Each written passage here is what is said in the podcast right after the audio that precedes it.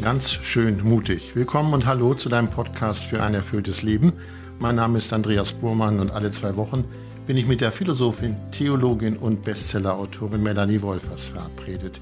Wir reden dann, ihr wisst das, über, wir nennen das Facetten des Lebens. Bevor ich Melanie jedoch ein Hallo zurufe, möchte ich all denen danken, die unseren Podcast wertschätzen und diese Wertschätzung ja uns damit mit ein paar Euros unterstützen, diese Wertschätzung damit ausdrücken. Das freut uns sehr. Wer wissen möchte, wie das geht mit der Wertschätzung, ihr erfahrt es in den Shownotes dieser Episode oder auf der Homepage von Melanie Wolfers. melaniewolfers.de findet ihr alle helfenden Hinweise. Das dazu. Ganz schön mutig heute. Worüber reden wir? Wir reden über Beziehung, Beziehungen. Eine Beziehung haben in Beziehungen leben, langfristig glücklich sein und glücklich bleiben, wer wünscht sich das nicht? Wir alle, behaupte ich mal so, wissen, dass es nicht immer leicht ist, denn jeder von uns tickt ein wenig anders und das Miteinander ist somit nicht immer leicht. Melanie Wolfers, das müsst ihr wissen, die als Ordensschwester lebt, hat in den vergangenen 19 Jahren in Gemeinschaften gelebt und mit 20 Personen, natürlich nicht gleichzeitig, sondern peu à peu, mit 20 Personen in Gemeinschaft zusammengelebt. Was das Zusammensein, das Miteinander, was langfristige Beziehungen ausgeht, kann man sagen, hat Melanie einen reichen Erfahrungsschatz. Vor diesem Hintergrund wollen wir heute sprechen. Hallo Melanie. Hallo Andreas. Wenn du auf deine 19 Jahre, die ich eben erwähnt habe, zurückschaust, in denen du mit anderen Ordensschwestern zusammengelebt hast, gibt es da so ein unterm Strich eine Bilanz, wenn ich dich fragen würde, wie war das mit diesen ganzen Beziehungen in diesen 19 Jahren? Ja, in der Tat, es waren, ich habe nochmal nachgezählt, 21 verschiedene Personen, mit denen ich im Laufe der letzten 19 Jahre zusammengelebt habe. Ja, so eine Bilanz, so äußerlich betrachtet, würde ich erstmal sagen, sehr, sehr bunt.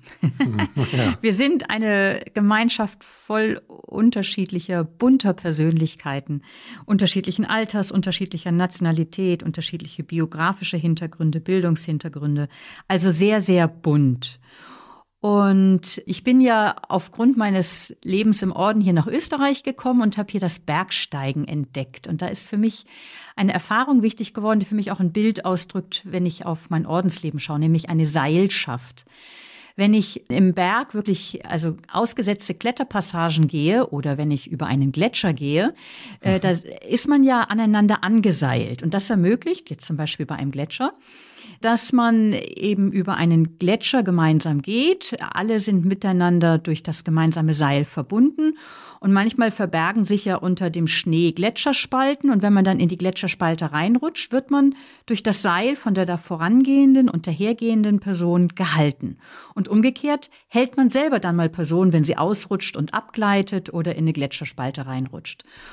Und das ist für mich ein, schon ein Bild für das, wie ich meine Gemeinschaft erlebe. Wir sind eine Seilschaft. Das heißt, wir können gemeinsam ähm, Wege gehen, die ich alleine nie gehen könnte. Und mal werde ich gehalten, mal äh, halte ich andere. Mhm. So ist uns gemeinsam etwas möglich an, an, an Leben und auch an Engagement, was als Einzelperson nicht denkbar wäre. Und ich erfahre mich als gehalten und ich halte immer wieder auch andere halten und gehalten. Das hat bestimmt gewisse Voraussetzungen. Und du hast ja deine Erfahrungen, deine Beziehungserfahrungen, wenn ich so sagen darf, geordnet und bist auf sieben Punkte gekommen, nennst das sieben Säulen. Ich finde das ganz schön mit den Säulen, weil Säulen tragen ja etwas. Und es sind sieben Säulen, die eine glückliche Beziehung tragen. Ja. Woher erwachsen diese sieben Säulen in deiner Erfahrung, in deinem Leben? Naja, zum einen habe ich natürlich einfach auch als Seelsorgerin und so weiter viele Ausbildungen gemacht, auch im Blick auf Gruppen und auch im Blick auf Begleitung, was wichtig ist, um eine gute Beziehungsfähigkeit auszubilden. Das heißt, ich habe viele Ausbildungen gemacht. Ich lebe selber in dichten Freundschaften. Ich habe mal in einer Partnerschaft gelebt, bevor ich eingetreten bin in die Gemeinschaft. Ich lebe dichte Beziehungen im Ordensleben und einfach auch viel Reflexion und Gelesenes. Also beides, mhm. Erfahrungen und auch Begleiterfahrungen von mhm. Menschen. Wenn wir gleich über diese sieben Säulen sprechen, haben die ein Ranking? Also gibt es eine wichtige und eine weniger wichtige, um im Bild zu bleiben, hohe Säule, kleine Säule? Nein. Ich glaube, alle sind wichtig und das Schöne ist, finde ich, so an diesem Bild, manchmal ist eine mehr, also wenn man sich mal so vorstellt, so ein, was weiß ich, zum Beispiel so einen griechischen Tempel mit sieben Säulen und da oben drauf ruht das Dach, dann mhm. kann eine Säule mal dünn sein und eine andere dick. Wenn es ungefähr also hilfreich ist, wenn nicht alle ganz, ganz dünn sind oder, äh, oder wenn es nur eine gibt, dann trägt ein Dach nicht gut. Und je mehr Säulen wir gut ausgebaut haben, umso tragfähiger ist das Dach, jetzt bei einem Tempel, oder umso tragfähiger ist eben auch eine Beziehung, je mehr wir die Säulen gut ausgewogen auch leben. Fangen wir mal mit der ersten Säule an. Da gibt es das schöne Wort, das hat mich sehr neugierig gemacht, das sogenannte Liebeskonto zwischen zwei Menschen. Was heißt das? Zahlt der eine mehr, der andere weniger oder bekommt der andere von dem einen mehr, als er gibt? Was bedeutet Liebeskonto? Ja, das ist so ein mittelschönes Bild, finde ich. Ich meine, es stammt, ich habe es dir davon erzählt, weil ja. das wird dann so merkantil, so, so, so, so berechnend. Aber ich denke, es macht, also das Wort Konto weckt natürlich gleich eben äh, das Bild der Währung und was wir einzahlen und was wir bekommen. Aber es macht mhm. auf einen wichtigen Punkt aufmerksam, nämlich ähm, es ist wichtig in einer also in einer nahen Beziehung, wie in einer Liebesbeziehung, in einer dichten Freundschaft oder auch im Ordensleben darauf zu achten, dass Geben und Nehmen im Großen und Ganzen ausgewogen ist. Dabei geht es jetzt nicht um ein kleinteiliges Aufrechnen, das hast du mir und gegeben und deswegen gebe ich dir das, aber langfristig braucht es sowas wie eine Ausgewogenheit. Man, vielleicht lässt es sich leichter verdeutlichen am, am Negativbeispiel. Wenn in einer Beziehung primär eine Person investiert, zum Beispiel mhm. immer nur Person A, Person B anruft, ihr was schenkt, ihr einen Brief schreibt, sie besucht, für sie sorgt und von einer anderen so gar nichts wiederkommt, dann wird das eine ganz schräge, ungleichgewichtige Freundschaft oder Beziehung. Und es gibt in uns so etwas, das so einen fundamentalen Gerechtigkeitswunsch, würde ich auch mal das so formulieren, dass es im Großen und Ganzen langfristig ein Stück ausgeglichen ist. Wenn es denn eine Beziehung sein soll auf Augenhöhe. Ja. Also natürlich Eltern-Kinder ist eine ganz andere Beziehung. Darüber reden wir nicht, dass da die Eltern mhm. ganz, das ist klar. Aber es geht jetzt mhm. eben um Freundschaft, um Partnerschaft oder auch ja eben um langfristige dichte Beziehungen. Da ist es wichtig, dass es so ein Stück ausgewogen ist, das Geben und Nehmen. Was du eben angeschnitten, das kenne ich. Also wenn ich einen Freund oft anrufe, frage ich mich manchmal, wann ruft er mich an oder warum ruft er denn nicht mal an? Da gibt es diese Unausgewogenheit, die dazu führen kann, dass ich dann selber sage, so jetzt rufe ich auch nicht mehr an. Verstehst du? Mhm, es besteht natürlich auch die Möglichkeit, dass man das anspricht. Ja, natürlich, klar. Aber das, äh, dazu kommen wir noch. Das ja, ist ja, auch, genau. das ja, ist ja. auch eine Säule, darüber zu reden genau. und das nicht beim Schweigen zu lassen. Aber ist es nicht so ein romantisches Ideal zu sagen, ich gebe, bleiben wir mal in der Mann-Frau-Beziehung oder der mhm. Mann-Mann oder Frau-Frau-Beziehung, ich gebe ihr ganz viel, damit sie glücklich ist und ich gucke nicht darauf, was sie mir gibt? Ja, und du hast absolut korrekt, glaube ich, gesagt, ein romantisches Ideal. Und damit darin steckt auch schon was Romantisierendes drin. Ich halte es für unrealistisch. Also natürlich gibt es also dort, wo wir einen Menschen lieben, wünschen wir ihm um seiner selbst willen alles Gute und, und wollen ihn fördern und, und freuen uns, wenn es ihm gut geht. Also da gibt es auch diese, die Dynamik des großherzigen Schenkenwollens und sich schenken wollens. Und zugleich ist, zeigt auch ganz klar die empirische Forschung, die Trennungsforschung, dass auch eben in einer, in einer, in einer Liebesbeziehung es wichtig ist, dass es auf Dauer nicht einseitig ist, mhm. weil dann kommt es zu einer Schräglage, die sich zum Beispiel dem verdanken kann, dass der eine von dem anderen vielleicht innerlich abhängig ist oder äußerlich abhängig ist und gar nicht so die Freiheit hat. Also die Trennungsforschung zeigt dort, wo es auf Dauer unausgewogen ist, werden die Beziehungen unglücklich oder gehen auseinander. Oder es sind keine Beziehungen auf Augenhöhe, keine glücklichen Beziehungen, keine glücklichen Beziehungen, so. Stellen wir die erste Säule mal auf. Ich habe irgendwie äh, für mich beschlossen, ich nenne sie, auch wenn der Begriff nicht ganz äh, messerscharf ist, aber die Säule heißt das Liebeskonto, dann weiß jetzt jeder, was gemeint ist. Darf ich noch einen Punkt noch dazu sagen, ja, weil der mir klar. ganz mhm. interessant erscheint. Das merke ich auch immer wieder im, leben jetzt in meiner Gemeinschaft, wo wir ja alle sehr unterschiedlich gestrickt sind. Du hast vorhin von deinem Freund oder von einem Freund gesprochen, der ruft mhm. nicht an. Also ich mhm. glaube, es ist wichtig damit zu rechnen, dass wir, wir Menschen in unterschiedlicher Art und Weise unsere Zuneigung und unser Wohlwollen ausdrücken. Also es gibt sozusagen verschiedene, wenn man jetzt nochmal bei dem Begriff des Kontos bleibt, man kann mit verschiedenen Währungen einzahlen. Der eine drückt seine Zuneigung ganz stark darin aus und seine Wertschätzung, indem ich die andere Person lobe ihr meine Anerkennung ausspreche. Jemand mhm. anders drückt seine Wertschätzung ganz stark daraus aus, dass er hilfsbereit ist, Dinge tut, Kleinigkeiten tut. Und jemand anders äh, drückt seine Wertschätzung aus oder sehnt sich danach, Wertschätzung und Zuneigung dadurch zu erfahren, dass mir jemand einfach seine Zeit schenkt, wo wir einfach in Ruhe zu zweit zusammen sind, ein intensiver Gedankenaustausch bei entspannter Atmosphäre. Mhm. Also es ist, glaube ich, wichtig, damit zu rechnen, dass wir, oder es ist hilfreich, sagen wir mal so, die Sprache der Zuneigung der anderen Person zu kennen. Weil sonst entdecke ich vielleicht gar nicht, dass sie mir da gerade zeigt, dass sie mich schätzt, weil ich ihre äh, sozusagen ihren Ausdruck gar nicht als einen solchen lese, weil ich einem hm. vielleicht einen anderen Ausdruck habe. Die zweite Säule hat mit dem Begriff Selbstverständlichkeit zu tun. Du hast eben davon gesprochen, die Zuneigung zeigen, wie man sie zeigen kann. Aber würdest du denn sagen, dass Zuneigung nicht etwas ist, was selbstverständlich ist oder man als selbstverständlich betrachten sollte?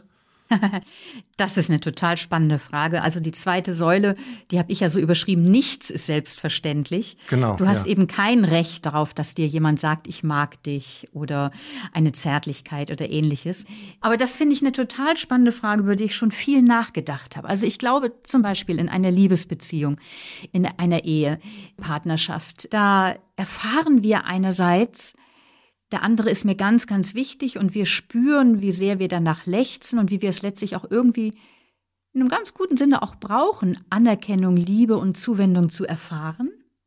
Und zugleich mhm. haben wir kein Recht darauf, können wir es nicht einfordern.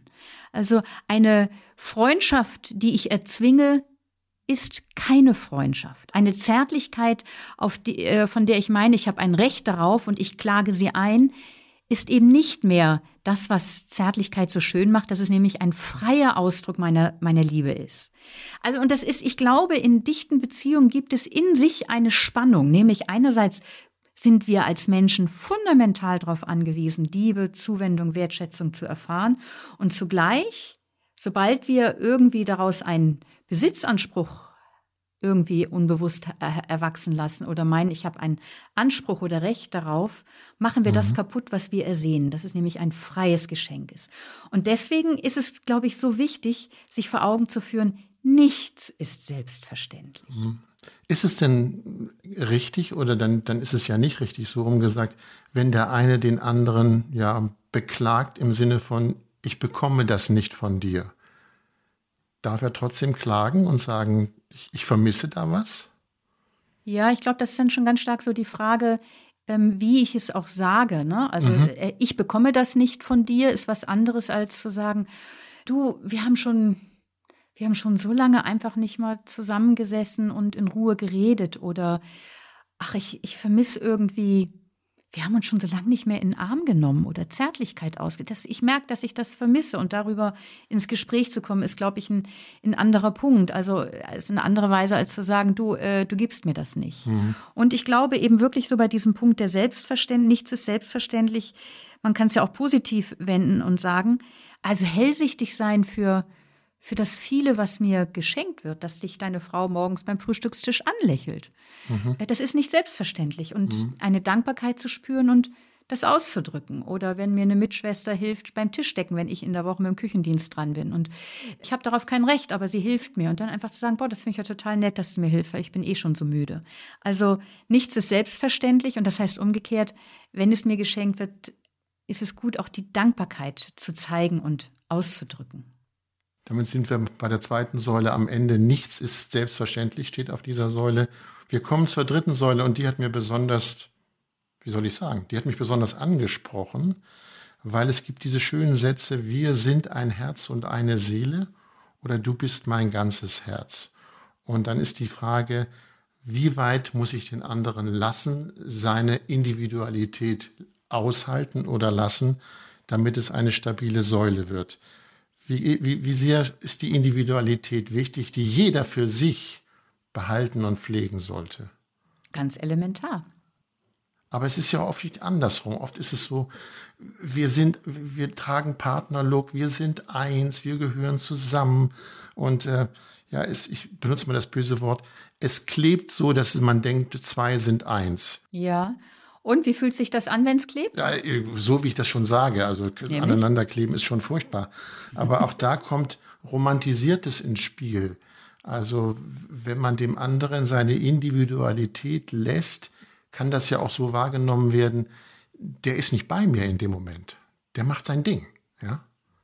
Ja gut, aber äh, bleiben wir mal so bei dem, bei dem Kleben und dann können wir ja. noch gucken, was heißt es, den anderen zu lassen und wie erlebe ich das. Mhm. Also es ist ja ganz interessant, gell? wenn Menschen zum Beispiel ein Paar oder auch Freunde in der Krise sind, oder bleiben wir jetzt mal bei einer Partnerschaft, dann ist häufig so der Impuls, dass sie meinen, ach, wir müssen jetzt mehr miteinander machen, wir müssen irgendwie mehr miteinander teilen, symbiotischer werden, also mhm. um dass wir uns einander wieder annähern. Doch meine Erfahrung ist, es hilft häufig eigentlich die entgegengesetzte Dynamik, nämlich, dass ich die andere Person ein Stück, also freigebe und auch mir selbst den Freiraum nehme, dass ich auch das lebe, was mir wichtig ist. Äh, mhm. Genauso wie ich eben äh, die Individualität und das, was der anderen Person wichtig ist, dass ich das das ihre akzeptiere. Also vielleicht so in einem Bild gesprochen, mir hilft manchmal auch in der Beratung, da male ich so zwei Kreise auf und ein Teil der Kreise überlappen sich. Ähm, das heißt, es gibt eine gewisse Schnittmenge. Und dort, wo die Schnittmenge ist, da ereignet sich die konkrete Beziehung. Aber natürlich gibt es auch jenseits dieser konkreten Beziehung ein Leben und das ist ja auch wichtig und gut. Also dort, wo Menschen symbiotisch miteinander verschmelzen, gibt es kein Gegenüber mehr. Da verlieren Menschen ihre Individualität und damit eigentlich auch das, worin ich mich vielleicht gerade eigentlich auch mal ursprünglich verliebt habe und verliere eben auch das, was elementar zu mir gehört in meiner Eigenheit, in dem, was meine Sicht der Welt ist, die eben nicht die Sicht des Partners ist. Also meine Erfahrung ist ganz praktischer Natur. Ich finde, Reisen zeigt ganz deutlich, inwieweit man dem anderen seine Individualität lässt. Nämlich, wenn man als Paar verreist und der eine ist ein Strandlieger und der andere will gerne Museen und Städte und Orte sehen, gibt es da schon ein Problem.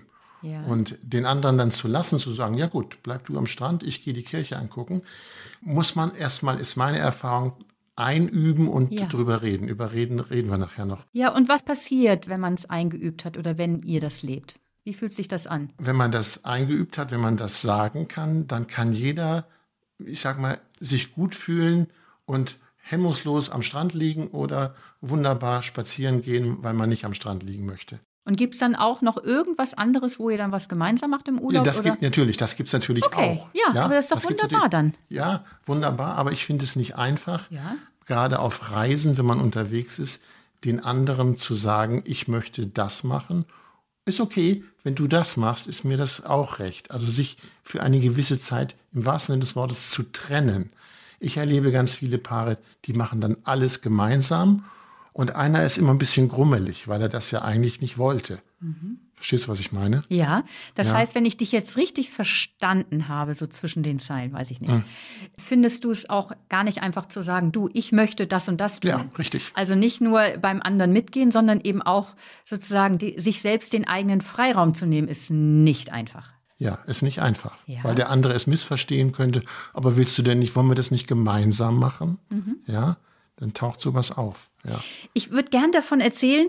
Ich habe mal, als ich äh, dieses Buch geschrieben habe, Trau dich, es ist dein Leben, da ging es auch so um den Mut zur Beziehung. Und da habe ich verschiedene Paare befragt, äh, äh, Männer und Frauen und so, getrennt voneinander, die alle von sich sagten, so ja, wir sind glücklich verheiratet. Manche waren sieben Jahre verheiratet, manche zehn, manche 40. Und dann haben wir so drüber gesprochen, was meint glücklich verheiratet und dass es in jeder Partnerschaft eben immer auch so Bereiche gibt, wo wo man eben zum Beispiel nicht die Interessen teilt. Der eine mhm. will ins Museum und die nächste will am, am Strand ein, ein Buch lesen und schwimmen gehen. Mhm. Und dann habe ich irgendwann die Frage gestellt, stell dir eine Skala vor von 0 bis 100 Prozent. Und 100 Prozent bedeutet, du kannst alles, was dir wichtig ist, mit deinem Partner oder deiner Partnerin teilen. Und umgekehrt 0 Prozent meint, dass es keinerlei gemeinsame Lebensfelder und Interessen gibt. Und dann habe ich jedem Einzelnen die Frage gestellt, wie viel Prozent braucht es deiner Erfahrung nach für eine glückliche Ehe so an gemeinsam geteilten? Und die meisten haben spontan geantwortet und ohne von der Einschätzung der anderen zu wissen, 60 Prozent. 60 Prozent, ah ja. Okay. Findest du das viel oder wenig? Äh, das finde ich vernünftig. Ja, genau. Genau, ich glaube, es ist ja. realistisch. Ja, Am Anfang ja. dachte ich, was, 60 Prozent, wie wenig? Und dann habe ich drüber nachgedacht, oder ist das vielleicht nicht wenig, sondern wirklich eigentlich ziemlich realistisch? Ja. Und ich glaube, wer eben sich eine hundertprozentige Deckungsgleichheit wünscht, der wird einfach permanent enttäuscht sein. Ja. Aber wenn ich sozusagen mit diesem unvollkommenen Glück zufrieden bin, und das ist die Frage, ob das unvollkommen ist, dann kann ich, äh, kann das, kann ich mich darin sehr glücklich fühlen. Also unvollkommen im Sinne von, es gibt Gemeinsamkeiten im Urlaub und jeder macht sein Ding und beides ist gut und schön. Wir reden über die dritte Säule, Individualität akzeptieren. Über einen Punkt müssen wir dringend noch reden, nämlich es gehört, glaube ich, auch zu einer Beziehung, dass man selber gut allein sein kann, ohne den anderen, und dass der andere es akzeptiert, wenn der andere wiederum allein sein möchte. Also das Alleinsein ist ja ein großes Thema, weil es eben nicht romantisch ist. Ne? Nicht romantisch ist im Sinne, es widerspricht der romantischen Liebesbeziehung. Ja, wir, wir gehören doch zusammen, das musst ja. du doch jetzt nicht alleine machen. Okay, ja. ja, ja. Es gibt im Ordensleben einen Satz, den ich sehr klug finde. Nutze die Gemeinschaft nicht als Fluchtmittel vor deiner eigenen Einsamkeit. Und ich glaube, in unserer äh, so gängigen Rede von der Beziehungsfähigkeit und so weiter und dass die so wichtig ist, stimmt ja auch alles, mhm. wird aber übersehen, dass der Fähigkeit, allein sein zu können, eine ganz große Bedeutung zukommt. Nämlich zum einen sind wir einfach auch allein. Den Großteil deines Lebens verbringst du allein in der Gesellschaft deiner Gedanken und Gefühle. Mhm. Also einfach mal ganz gut nüchtern. Und es gibt vieles in uns, was wir einfach mit anderen nicht teilen können. Schon allein deswegen, weil wir es gar nicht gut ins Wort bringen können. Es gibt sowas wie eine Einsamkeit, die zum Menschsein dazugehört, auch wenn es nicht schön ist.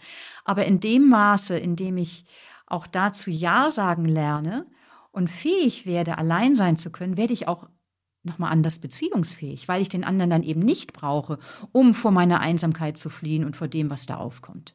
Also ich glaube, das ist ganz wichtig. Ich würde den Satz gern nochmal, den du aus dem Ordensleben zitiert hast, ich habe den gerade mal auf Beziehung und Liebesbeziehungen und Partnerschaft äh, übersetzt, dann könnte er auch klingen, nutze deine Liebe oder deine Partnerschaft nicht als Fluchtmittel vor deiner Einsamkeit. Genau.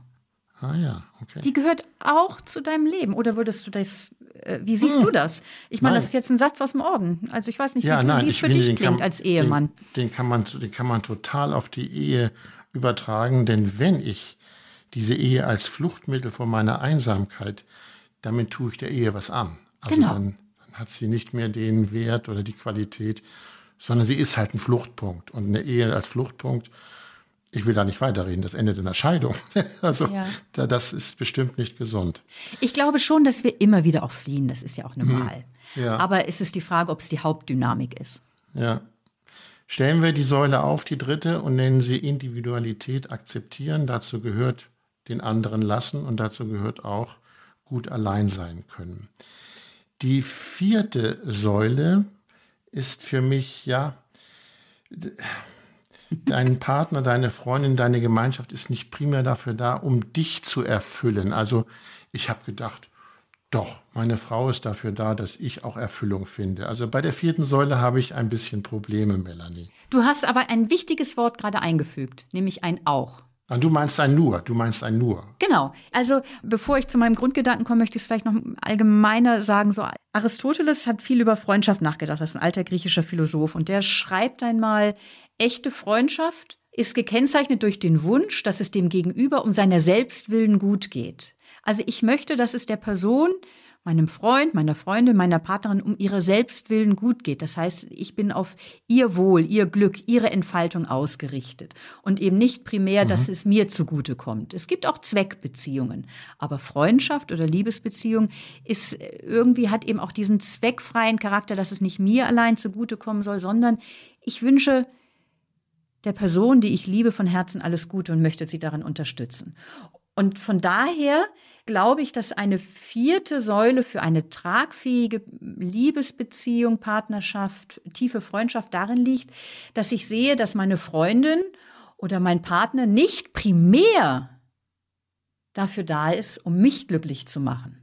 Ja. Aber auch, du hast vorhin gesagt, aber ich Mhm, hoffe schon, genau. dass meine Frau auch dafür da ist, dass, dass es mir gut geht. Natürlich. Aber ich habe eben ganz bewusst, es ist nicht primär dafür da, um mich glücklich zu machen, sondern es ist auch die schöne Aufgabe und die schöne Einladung in einer Freundschaft oder Partnerschaft, die andere Person zu unterstützen, dass sie sich entfaltet, dass mehr sie sie selbst wird.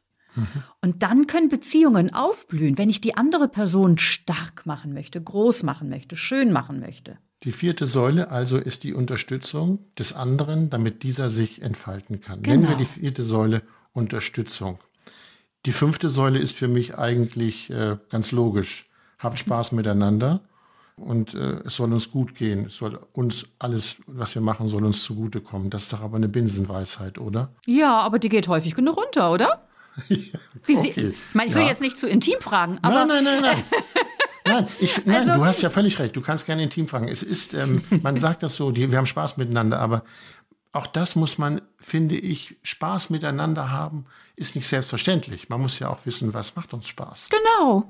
Ja, Und sich also dafür Zeit nehmen.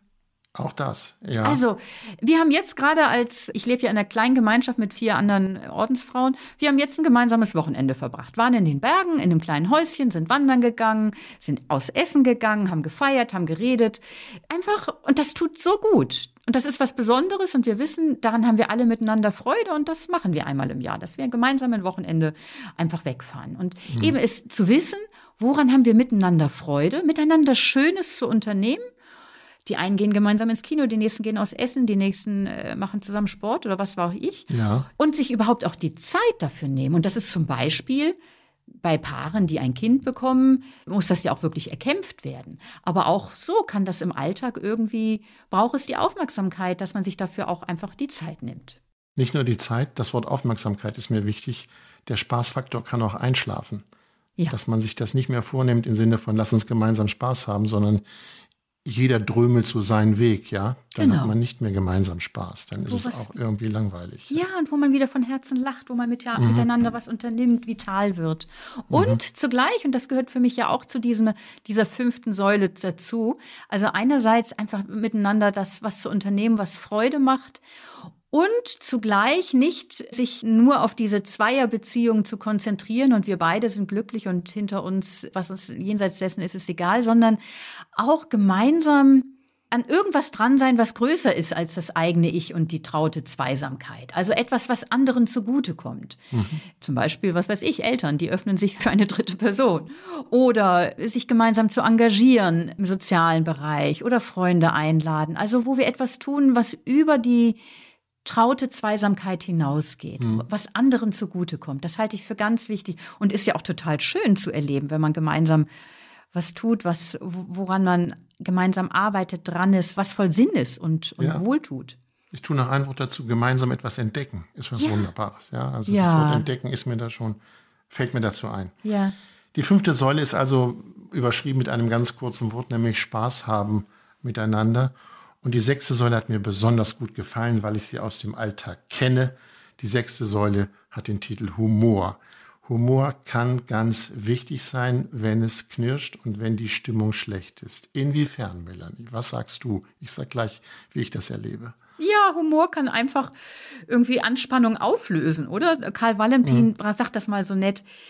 Jedes Ding hat drei Seiten. Eine positive, eine negative und eine komische. Und du hast schon gleich ein bisschen geschmunzelt. Ja, genau. klar. Und ich finde, er bringt da so wunderschön auf den Punkt, wie der Humor schlagartig nochmal die Sicht auf Dinge verändern kann. Also, und zwar nicht nur in Krisenzeiten, sondern Humor ist ja einfach so total belebend. Also ich genieße es immer, wenn irgendwie es einen super Witz gibt und wir uns alle aus, also wenn man einfach nur von Herzen lacht. Das ist auch einfach total belebend. Das heißt, ja, Kinder lachen 300 Mal am Tag und Erwachsene, wenn es hochkommt, noch sechs oder sieben Mal. Ein bisschen traurig. Und Humor ist einfach so eine kreative Fähigkeit, die Perspektive zu wechseln und auf einmal die komische Seite zu sehen, Genau. neben der positiven und der negativen. Ja. Und gerade dann eben auch, wenn es kriselt, das hast du jetzt ja gesagt, auch da finde ich, ist es ja ein ganz wichtiges Moment, weil irgendwie mit Humor, wenn jemand da humorvoll mit umgehen kann, dann ist er in der Lage, so die Unzulänglichkeiten, was weiß ich, des Chefs oder der Partnerin oder die eigenen Unzulänglichkeiten irgendwie auch mit einer gewissen heiteren Gelassenheit zu sehen. Und mhm. das bricht schon wieder irgendwie die Schwere und lässt einen aufatmen. Ein Beispiel aus meinem Leben. Wenn Markttag ist, äh, gehen wir auf den Markt und kaufen ein. Den Einkaufszettel hat meine Frau. Was machen Männer auf dem Markt? Wer das beobachten mag, soll das gerne tun. Männer tragen den Korb oder die Tüte. Und man läuft meistens als Mann hinterher. Ich finde die Situation wirklich ehrlich gesagt manchmal doof, aber ich habe die humorvolle Wendung, dass ich sage, du, geh du mal über den Markt, ich bin heute dein Knecht. Also ich ne, laufe hier hinterher und trage die Sachen. Und dann ist diese Verstimmung auch schon aus dem Bauch mhm. raus, wenn man das irgendwie anders sieht. Und genau. wenn man genau. sagt, guck mal, die anderen Männer laufen auch alle mit dem Korb hinterher. Mhm. Also dann ist diese Situation entkrampfter und entspannter. Und es ist aber nicht einfach, finde ich. Man muss auch, Humor muss man, glaube ich, hat man oder hat man nicht. Ich glaube, es gibt Menschen, die können das nicht, oder? Darüber würde ich gerne mal eine eigene Podcast-Folge machen, ja, okay. über den Ernst des Humores und ob ja, man Humor lernen schön. kann oder dass ja. Humor eine ernste Sache ist, ob man ihn lernen kann und warum er so wichtig ist. Fände ich eine spannende Folge. Vertagen wir. Das war die sechste Säule. Ja, ich möchte zu diesem sechsten noch was sagen. Also eben so einerseits so mit Humor äh, unterwegs zu sein und auch, ich, das gehört für mich auch zu dieser Säule, also nicht nur Humor zu kultivieren, sondern auch so eine alltägliche Versöhnungskultur. Also weil mhm. es ich meine, es kommt ja alle Nase lang daher, dass man sich aus Versehen oder manchmal auch willentlich, weil man ein bisschen stinkig ist, die andere Person kränkt oder gekränkt wird. Und ich glaube, wir brauchen so eine alltägliche Kultur des Vergebens und Versöhnens, wo man nicht immer alles Bier ernst nimmt, damit rechnet, dass der andere auch mal einen schlechten Tag haben kann und so weiter. Sonst wird dieses Konto, dieses Negativkonto immer größer, wenn wir nicht irgendwie eine Kultur entwickeln, da auch mal sieben Grade sein zu lassen und zu vergeben, zu verzeihen und sich wieder zu vertragen. Wir schreiben auf die Säule Humor, dann wissen wir, es ist die sechste Säule.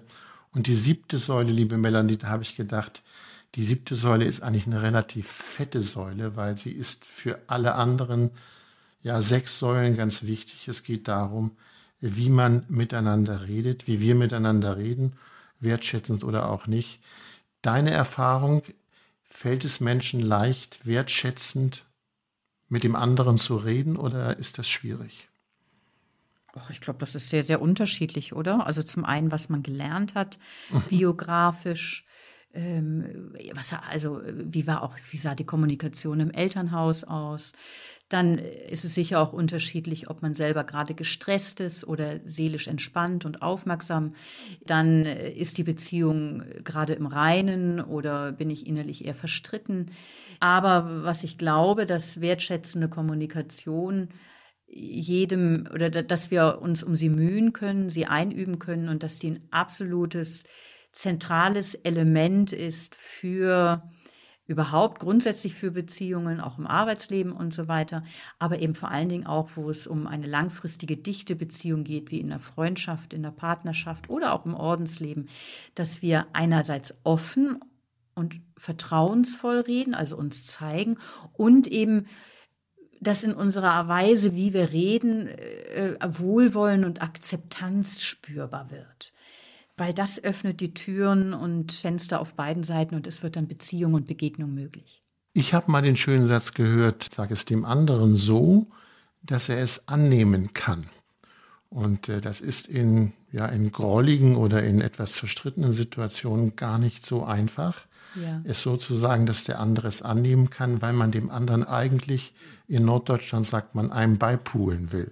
Mhm. Ja, man will nicht Vielleicht musst du das übersetzen für Nicht-Norddeutsche. Ja, beipulen, beipulen heißt dem anderen mal so richtig heftig die Meinung sagen und in keinem Sinne konstruktiv, sondern ich sag dir jetzt mal richtig die Meinung. So, das mhm. meine ich mit beipulen. Das ist nicht wertschätzend, sondern das ist erst einmal nur abreagieren, nenne ich das mal. Mhm. Wenn man sich das auf die Fahne schreibt, so zu reden, dass der andere es annehmen kann, ich probiere das manchmal, du. Das ist nicht einfach. Ja. Ja. Stimmt. Wir hatten das vorhin, ich glaube, in diesem Podcast, wo es darum ging, ähm, äh, du sagtest äh, in der Beziehung, wir waren schon lange nicht mehr zärtlich miteinander. Da kann ich dem anderen Vorwurf draus machen, aber ich könnte auch einen Wunsch formulieren. Genau. Und das ist aber das muss man sehr, sehr, sehr üben und sich bewusst machen, weil wir sind eigentlich, finde ich, so gedrillt, dem anderen die Meinung zu blasen. Oder? Ja. ja weil ich, ich komme darauf, weil du mhm. mal John Gottman, äh, einen Paarforscher, zitiert hast, der sagt, in der Kommunikation, das Positive kommt meistens zu kurz. Ich kenne das so, dass man wenn man fünfmal gelobt wird, ist das im Gegensatz zu einmal kritisieren. Also einmal kritisieren hat eine viel größere Kraft als fünfmal loben. Nee, nicht, nicht mehr, sondern genau da kommt der John Gottman ja sagt, also wenn ich einmal kritisiere, hat das so ein Gewicht, wie mhm. wenn ich fünfmal eine Freundlichkeit ausspreche. Ja. Und das ja. heißt also, wie reden wir denn miteinander? Also, also das eine ist, wie äußere ich Kritik und das andere, wie oft benenne ich denn eben auch ganz bewusst etwas Positives. Und da sagte eben der John Gottman, dieser bekannte Paarforscher, glückliche Paare zeichnen sich aus durch dieses Verhältnis, dass auf eine Kritik ungefähr fünfmal irgendwie eine Freundlichkeit kommt. Mhm. Mhm. Aber das muss man, glaube ich, sich sehr bewusst machen, dass man freundlich formuliert und dass man dem anderen etwas freundlich sagt. Ja, und auch Freundliches sagt, auch Wertschätzendes sagt, nicht ja, nur freundlich ich, ja. eine Kritik, sondern eben Dankbarkeit ausdrückt oder sagt, Mensch, boah, du, du äh, was weiß ich, äh, Mensch, das ist ja schick, das Kleid, das du dir gekauft hast oder was auch immer. Mhm. Ähm, mhm. Ja. Wir haben über sieben Säulen gesprochen und damit ihr den Überblick nicht verliert, nennen wir euch die Säulen noch einmal. Die erste war die Säule, dass man den anderen praktisch nicht kein Liebeskonto eröffnet, so haben wir es, glaube ich, genannt. Melanie, Entschuldigung, ne? nicht kein Liebeskonto eröffnet, das finde ich stimmt nicht, okay. Son, äh, sondern eben damit zu rechnen. Also die erste Säule ist dafür zu sorgen, dass es langfristig ausgewogen ist, was Personen in einer Beziehung empfangen und was sie geben. Mhm. Also es geht um eine gute Ausgewogenheit im Geben und Nehmen. Das ist die, die erste Säule, dass man ja. da genügend drauf achtet. Die zweite hatten wir überschrieben, nichts ist selbstverständlich. Vielleicht noch ein Satz von dir. Nichts ist selbstverständlich an Wertschätzung, an Zärtlichkeit, an Gespräch und deswegen zeig deine Dankbarkeit für das, mhm. was dir geschenkt ist, weil du auf nichts ein Recht hast. Eine wichtige große Säule, finde ich, ist die Individualität akzeptieren. Dahinter verbirgt sich auch den anderen lassen und gut mit sich allein sein können. Warum ist das wichtig für eine Beziehung, Melanie? Weil wir sonst symbiotisch aneinander kleben und das keine erwachsene Beziehung auf Augenhöhe ist, sondern da geht die Individualität und damit auch der Reiz verloren. Und, und aus dem clashen die Beziehungen dann eh auseinander. Also, mhm. äh, also es geht darum, ja, eben das Gemeinsame zu sehen und zu leben und sich selbst den Freiraum zu nehmen und dem anderen den Freiraum zu geben für die eigenen Vorlieben, Ansichten auf die Welt etc. Und die vierte Säule, unterstütze deinen Partner, den anderen, deinen Freund dabei, sich zu entfalten. Mhm. Hast du ein praktisches Beispiel, damit das noch ein bisschen klarer wird? Ähm, ja, äh, zum Beispiel, wenn jemand gerade vor einer größeren Herausforderung, zum Beispiel im Beruf steht, und zum einen da konkret sozusagen das Hinterland zu stärken, vielleicht für die Person aber zu kochen oder zu sagen, komm, wir machen jetzt mal einen Spaziergang. Ich sehe, der Kopf raucht dir schon. Und dieser Person Vertrauen entgegenzubringen und sie zu ermutigen, du schaffst es. In dem Maße, in dem wir jemandem eben dieses Vertrauen entgegenbringen, kann auch das Vertrauen dieser Person in sich selbst wachsen und mit einem gestärkten Selbstvertrauen wird sie die Herausforderung besser meistern können. Die fünfte Säule war ganz einfach, nämlich Spaß miteinander haben. Und wir haben darüber gesprochen, so einfach ist es dann doch nicht, weil Spaß ist nicht selbstverständlich. Warum ist Spaß wichtig für Menschen, für Freunde? Ja, weil das einfach Lebendigkeit und Vitalität ist. Und also ich meine, das Spaß und Freude bringt ja einfach Licht ins Leben und macht den Tag hell. Und ja, sich diesem, diesem Schönen des Lebens auch zu öffnen und mhm. zugleich, das gehört für mich ja auch zu dieser Säule dazu, also einerseits eben Dinge zu tun, wo man miteinander Freude hat und eben auch was zu tun, was anderen zugutekommt, woran man ja auch wieder gemeinsam Freude haben kann. Und dann hatten wir die sechste Säule, die Säule Humor. Da hatte ich das Bild des Markttages eingeführt, da humorvoll der drauf Knecht zu reagieren. Frau, der ja. Knecht der Frau, der den Korb trägt. Mhm. Ich finde das eine wunderbare Säule, die sechste Säule, wenn es denn funktioniert und man, wenn man in dem Moment wirklich eine Idee hat, es humorvoll zu wenden. Die muss man auch dann haben. Ne? Richtig. Ja, sonst funktioniert es nicht. Die siebte Säule war für mich die spannendste, auch die schwierigste, nämlich wertschätzend miteinander zu reden, dem anderen nicht unbedingt die Meinung sagen, sondern es gibt diesen schlichten psychologischen Satz, mit Ich-Sätzen zu sprechen, um den, um den anderen nicht zugleich so anzugreifen. Ich denke dazu, da sind wir jetzt ja nur ganz kurz drauf eingegangen, ja. lohnt es sich wirklich auch mal eigens drüber zu sprechen, Finde ich auch, wie, ja. wie das aussehen kann, aber dass das mhm. eben einen wichtigen Stellenwert hat in einer glückenden Beziehung. Mhm. Liebe Melanie, sieben Säulen. Wie sehr gehst du mit diesen Säulen durchs Leben, bewusst durchs Leben? Manche sind mir sicher spontan und von meinem Naturell und von dem, wie ich auch geworden bin, eher sehr nahe und sehr selbstverständlich und an andere muss ich mich immer wieder bewusst erinnern. Und zum Beispiel, wenn ich so sage, nichts ist selbstverständlich, zeige auch deine Dankbarkeit, wenn ich, mhm. wenn mich Menschen innerlich annerven, was es ja durchaus gibt, okay. dann mir das zum Beispiel in Erinnerung zu rufen und zu sagen, okay, konzentriere dich jetzt nicht nur auf das, was dich bei deiner Mitschwester dann nervt oder bei einem guten Freund, mhm. sondern schau doch auf das, was, was sie alles auch an Schönem in die Beziehung einbringt. Also ganz mhm. bewusst das zu sehen, worauf ich kein Recht habe, was nicht selbstverständlich ist und das eben auch nicht als selbstverständlich erachten, sondern es als ein Geschenk sehen und da auch dankbar werden. Das verändert die Beziehung. Und das ist manchmal bewusst innere Arbeit, dass ich mich dann ganz bewusst hinsetze und sage, was, was ist denn da auch an Guten in dieser Beziehung? Da würde ich gerne einen Punkt machen. Okay. Gerne. Gut, Melanie, wir sprachen über die sieben Säulen einer langfristig glücklichen Beziehung. Und Melanie, das Schöne am Podcast ist, wenn das hier zu schnell ging, man kann ja jederzeit, früher hat man gesagt, zurückspulen. Also man kann ja die Stelle nochmal suchen, die einen interessiert, weil es sind ja wirklich sieben wichtige Säulen und man kann sich damit richtig beschäftigen. Einen lieben Gruß nach Wien. Mach's gut, Melanie. Tschüss, bis zum nächsten Mal. Tschüss, Andreas. Danke fürs Gespräch. So, das war der Podcast Sieben Säulen einer langfristig glücklichen Beziehung.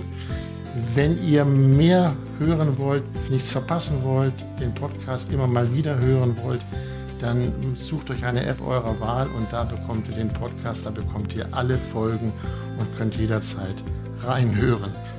Wir freuen uns über Kritik, über Lob und viele, viele Sternchen. Und wenn ihr meint, äh, wir sollten mal über etwas reden, was euch bewegt, was euch auf der Seele liegt, dann schreibt uns doch, schreibt an podcast.melaniewolfers.de, also podcast.melaniewolfers.de. Informationen zu Melanies Büchern und zu Melanie selber findet ihr bei Facebook und bei Instagram. Noch die Frage der Wertschätzung. Wenn ihr diesen Podcast wertschätzt und ihr meint, ihr wollt dem etwas Gutes tun, dann könnt ihr uns spenden. Wie das geht, findet ihr auch in den Shownotes oder auf der Internetseite von Melanie. So viel für heute. Es gibt viel zu denken in Sachen sieben Säulen. In zwei Wochen heißt es dann wieder ganz schön mutig. Bis dahin macht es gut. Tschüss.